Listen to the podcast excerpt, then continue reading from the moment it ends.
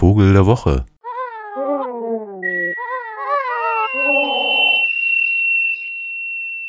Ja, ja, ich weiß schon, es ist jetzt eigentlich fast schon Frühling und ähm, man möchte eigentlich den Frühling loben, äh, herbeiloben eigentlich und vielleicht auch das Hochwasser an den Flüssen zumindest, um auch mal einen schönen Vogel zu sehen in der Nähe. Ich selbst bin allerdings gerade gehandicapt, wie man so sagt. Ich kann mich gar nicht bewegen. Mein Fuß ist gebrochen. Ich hänge rum zu Hause, setze mich ab und an auf den Balkon und äh, freue mich, wenn da mal Gänse drüber fliegen oder auch der Sperber auf meinem Dach landet und so weiter. Und träume vom Rumlaufen oder vom Rumreisen gar. Ferne Länder, andere Menschen, andere Tiere, schöne Vögel. Und so müsste der Vogel der Woche eigentlich einer aus diesen unerreichbaren Arealen sein. Woran denken Sie eigentlich, wenn Sie jetzt so ein, sofort jetzt so einen Vogel der Woche küren müssten? Was wäre das? Wahrscheinlich groß irgendwie oder beeindruckend wenigstens, bunt vielleicht sogar. Weiß nicht, Flamingo, Geier, Adler, Papagei möglicherweise.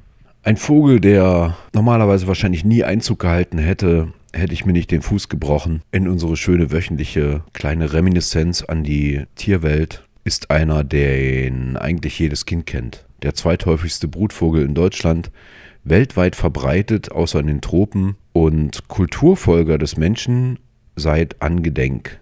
Also seit es überhaupt äh, menschliche Siedlungen gibt, gibt es auch den Haussperling, den Spatzen in der Nähe des Menschen. Grau, braun, unscheinbar Spatzenhirn kennt man ja den Spruch. Also klein, unbedeutend, nicht wahr? Lieber den Spatz in der Hand als die Taube auf dem Dach. Also so ein Viech, was jeder kennt und irgendwie auch niemand mehr so richtig wahrnimmt. Und ich habe so kurz überlegt, warum das eigentlich so ist. War ja immerhin vor zehn Jahren mal Vogel des Jahres äh, gekürt vom Naturschutzbund Deutschland, weil er auch ein bisschen abnimmt und so weiter. Aber wie gesagt, eigentlich äh, gut vertreten. Der Spatz ist nachweislich seit wohl etwa zwei Millionen Jahren äh, so vorhanden, wie es ihn jetzt gibt und seit etwa 200.000 Jahren wohl in der Nähe auch von menschlichen Siedlungen. Das ist äh, Wahnsinn, finde ich. Also es gibt eine Höhle in Palästina auf dem heutigen Gebiet von Israel, wo ein Fossil, also auch genetisch ausgewertet werden konnte und äh, das war eine Siedlung, eine menschliche Siedlung, wo also so ein Spatzenviech offenbar mitgestorben ist, gegessen wurde. und dieser Urspatz sozusagen, der hat dort auch gelebt. Also im äh, Nahen Osten quasi, Nordafrika und im östlichen Mittelmeergebiet und hat sich später eben von dort aus wohl über die ganze Welt verbreitet. Und vielleicht sein opportunistisches Verhalten, also wirklich ganz nah beim Menschen zu wohnen, von den Resten, also ein extremer Opportunist, der seine Nahrungsweise, wenn er wirklich in der Stadt wohnt, dann auch so umstellt, dass er im Prinzip ausschließlich von Resten leben kann, kann heißen, dass in einer Stadt der Haussperling eben einen Aktionsradius von 50 Metern hat, ja, von da, wo er wohnt, um eben das mitzunehmen, was da so ringsum läuft. Ja, das ist schon interessant. Also ausgebreitet hat er sich natürlich auch mit Hilfe des Menschen. 1852 zum Beispiel wurden 100 Spatzen auf einem Friedhof in Brooklyn bei New York ausgesetzt. Und nach noch ungefähr 20 weiteren Importen aus England und Deutschland mit über 1000 Vögeln und zahlreichen Verfrachtungen innerhalb des Landes besiedelte dann der Haussperling um die Wende zum 20. Jahrhundert schon das gesamte Gebiet der Vereinigten Staaten. Und damit äh, hat er sich viel schneller ausgebreitet als der später eingeführte Star zum Beispiel. Bewegt sich auch nicht großartig weg. Also wenn hier Winter wird, dann bleibt er eben da, wenn es irgendwie geht. Interessant ist, dass der Haussperling, also der Spatz, der Drecksspatz, kommt übrigens von der, seiner Vorliebe für Staubbäder, also sich so in Staub zu baden, um äh, so Talg und Zeugsreste aus den Federn wegzukriegen. Daher kommt dieses Dreckspatz der ist durchaus gar nicht so dumm, wie das Spatzenhirn ähm, vorgibt, sozusagen. Also der ist zum Beispiel 1940 der Vogel gewesen, der in London ganz schnell von den Kohlmeisen gelernt hat, wie man Milchflaschen auf den Balkons aufmacht, um, um diesen schönen Rahmen abzuschöpfen und so weiter.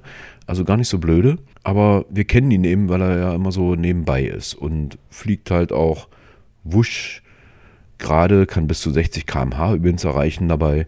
Also alles in allem so ein unattraktiver, irgendwie, äh, tja, ich weiß nicht, ich bin ja zum Beispiel so ein, nicht unbedingt ein Hundefreund. Und es gibt ja so viele Menschen, die Hunde mögen, aber so in der Regel ist das Unbehagen den Hunden gegenüber ja deswegen, glaube ich, äh, entstanden, weil die ja so hündisch sind. Also sozusagen dem Menschen so anhängig. Und so ein bisschen ist es beim Spatzen auch so. Den kann man nicht wirklich ernst nehmen als Vogel. Der steht nicht für diese wilde, wüste Natur, sondern der steht eben genau fürs Gegenteil. Da hat sich ein Vogel offenbar eingelassen auf unser Dasein und begleitet den Menschen seit Angedenken. Also seit, muss sich vorstellen, die ersten Stadtgründungen vor knapp 8000 Jahren im Euphrattal waren schon begleitet mit dem Haussperling. Und als zum Beispiel die Insel Helgoland bombardiert wurde im Zweiten Weltkrieg, dann verschwand der Mensch, natürlich, logischerweise, und mit ihm auch der Haussperling. Und als dann die Menschen 1947 da wiederkamen und wieder was aufbauten, da war er auch wieder da. Ja, so ist er, der Haussperling. Und deswegen vielleicht auch ein bisschen, ähm, naja, ungeliebt, sage ich mal. Er brütet in so kleinen Höhlen, in undichten Dächern und in Nischen an Häusern und so weiter und wird deswegen auch etwas weniger häufig gerade, also eigentlich schon seit 10, 20 Jahren, weil ja in Deutschland immer alles saniert wird und glatt und dicht gemacht wird. Und damit also nicht nur der Mauersegler und Hausrotschwanz, sondern auch der Haussperling durchaus ein Problem hat. Dazu kommen Pestizide auf den Feldern, versiegelte Flächen in den Städten. Also hat es nicht leicht, der Spatz, sag ich mal. Dennoch ranken sich natürlich, weil er so bekannt ist, unendliche Geschichten um den Spatz. Die Spatzen pfeifen es von den Dächern. Der Spatz ist klüger, als man denkt. Es gibt zum Beispiel den Ulmer Spatz. Hier soll der Spatz nämlich als Ideengeber beim Bau des Münsters von Ulm fungiert haben, indem er einen Strohhalm längs im Schnabel trug, nachdem die Ulmer vergeblich versucht hatten, einen großen Balken quer durch das Stadttor zu transportieren, haben sie dann gesehen, kick mal, der Spatz, ja, und haben sich es abgeguckt, aber hat natürlich auch einen äh, Ruf als Schädling. Also Friedrich der Große hat im 18. Jahrhundert schon Kopfgeld ausgesetzt, um die herrschaftlichen Felder vor den Spatzen zu schützen, wurde dann aber durch diese starke Dezimierung der Spatzen eben auch belehrt, weil die Insekten sich ausbreiteten und dann hat er das Kopfgeld wieder abgeschafft. Ja, Friedrich relativ groß geworden dadurch, durch sein kluges Reagieren auf falsche Entscheidungen, die er selbst getroffen hat.